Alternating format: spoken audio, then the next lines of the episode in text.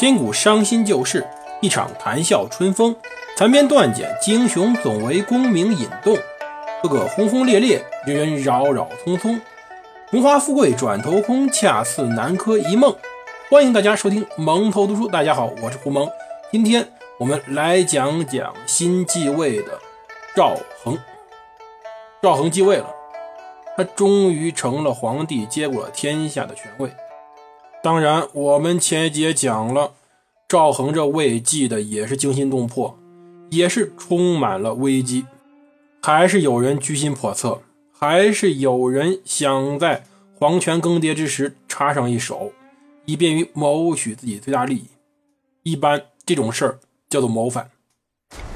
面对谋反，中国古代一般皇帝只有一个处置方法，便是杀。杀他一个人算是恩典，杀他全家一点不奇怪。作为中国古代所说的“十恶不赦”，头一条便是谋反。当时由李皇后主持，王继恩、李昌龄、胡旦等人参与谋立楚王元佐的行为，跟谋反没有任何区别。无论这事成没成，后果都是一样的。但是很幸运的是，他们碰上的是一个非常非常有爱心、非常仁慈的皇帝。赵恒，我们用这一集来了解一下他到底是个什么人，来了解一下他的性格。他的性格，在登基那一年，至道三年，也就是他父亲宋太宗赵光义死后，他所做出的一系列决定，就看出来了这是个什么人。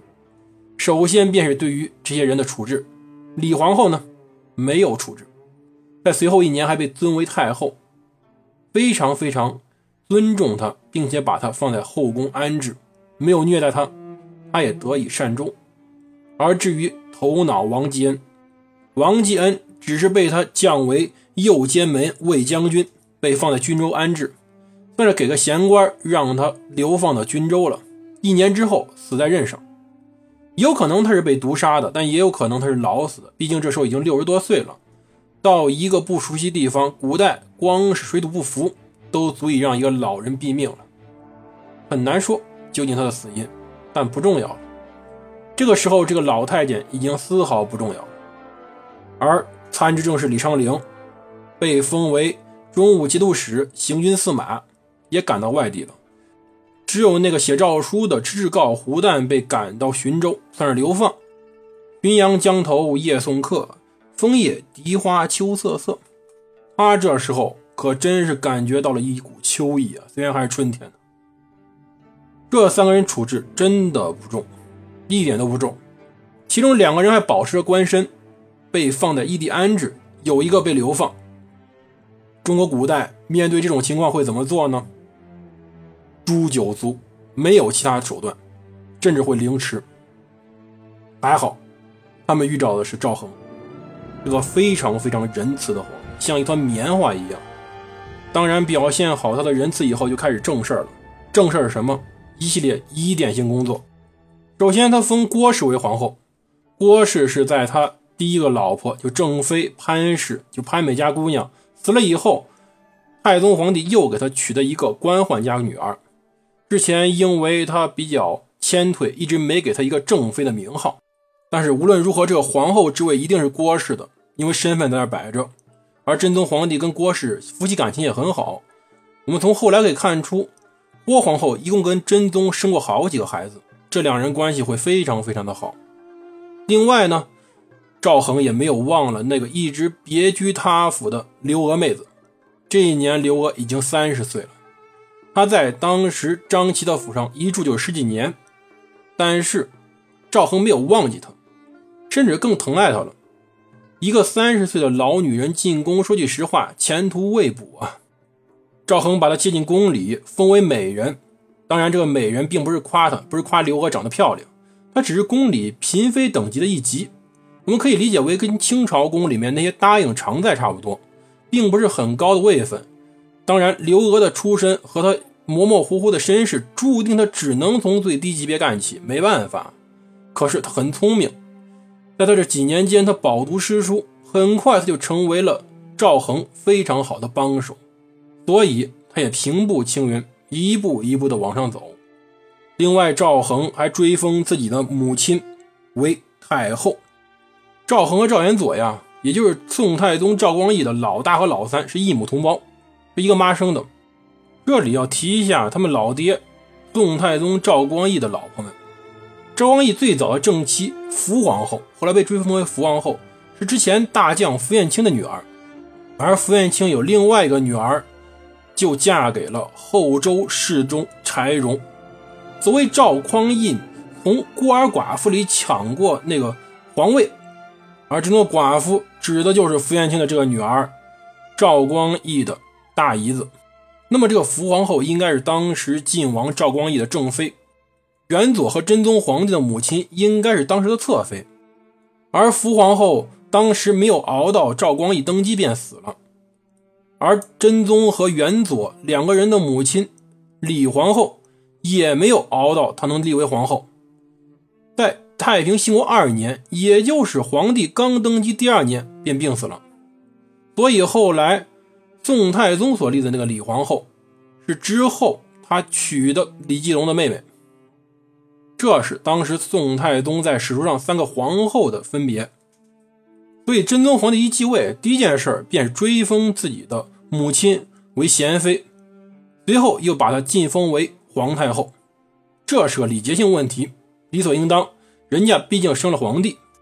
随后呢，加封吕端为丞相，同时呢，给自己的老师李沆及李治加封为参知政事，这是理所应当的事情。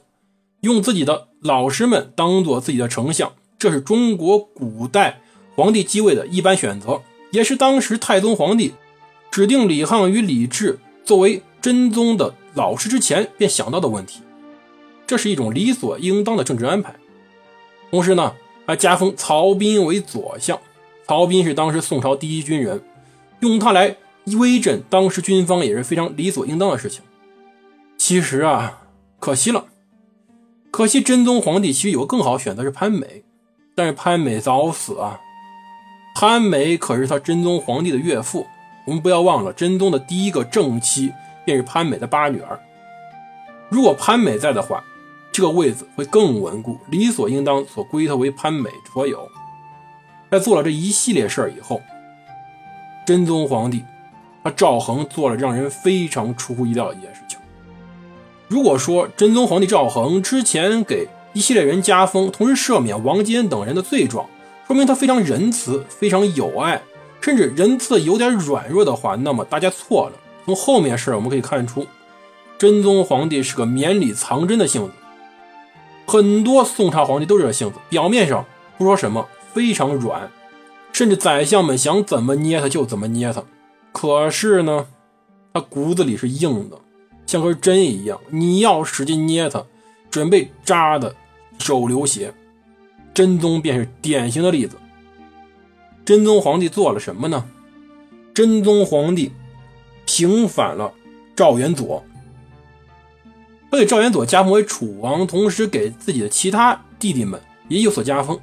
这不奇怪，赵元佐是他亲哥哥，异母同胞的亲哥哥。但是刚继位便加封自己。父亲曾经废为庶人的一个罪人，合适吗？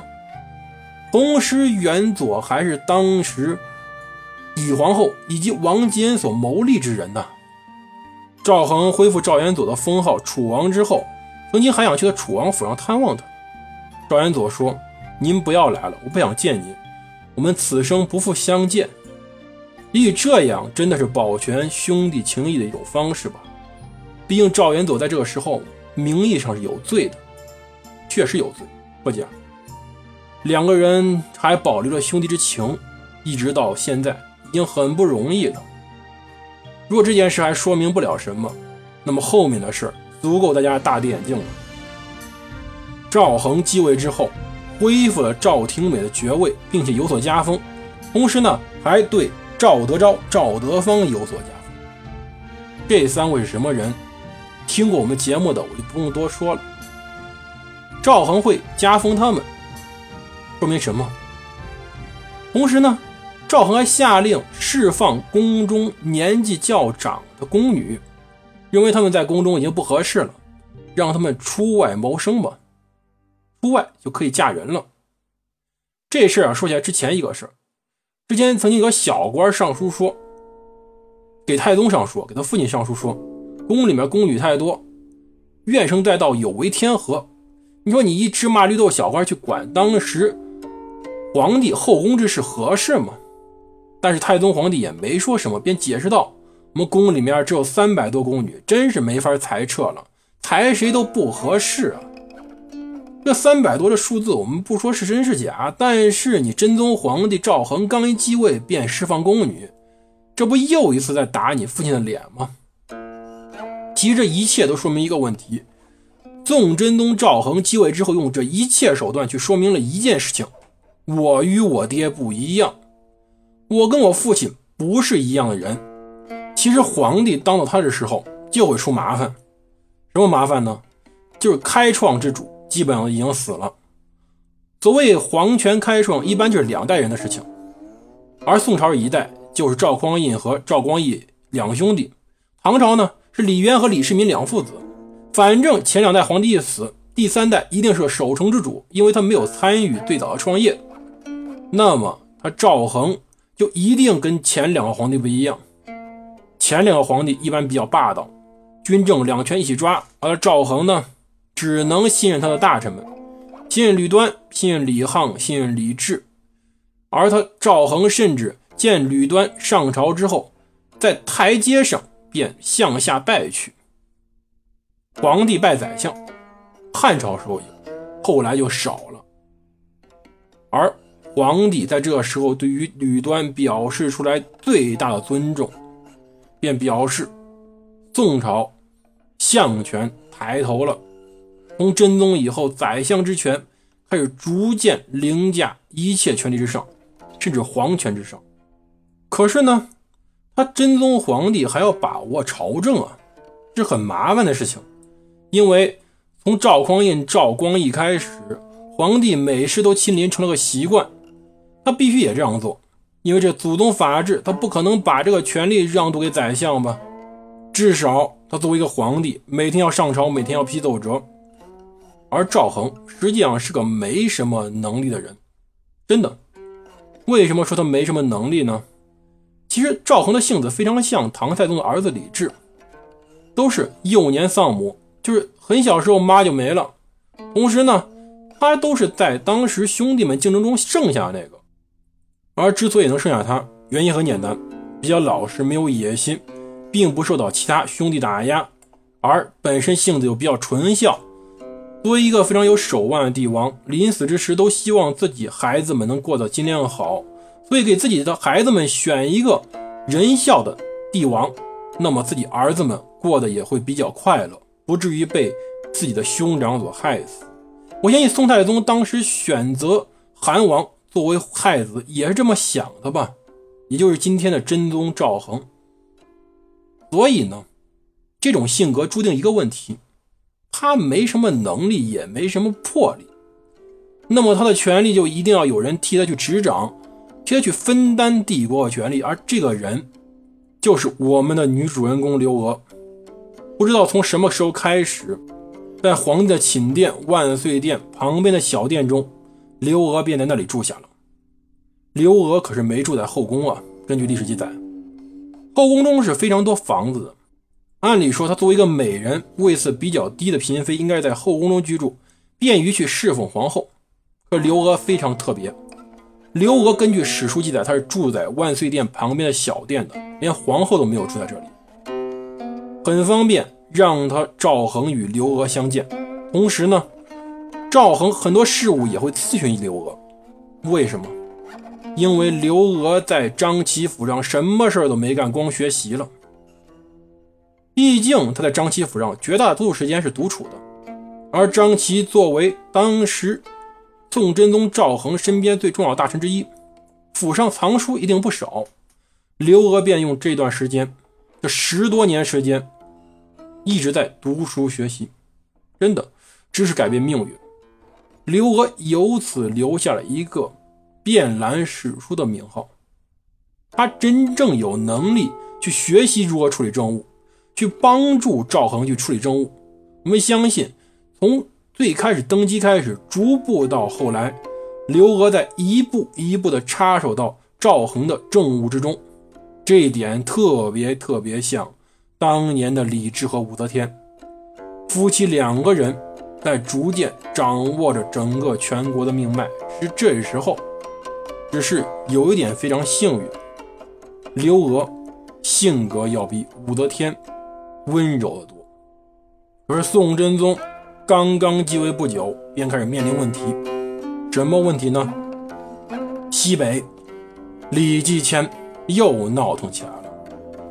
这家伙真的是够闹腾的。只是他没有想到，他碰上的不是那个年老体衰的宋太宗赵光义，而碰上了这个赵恒。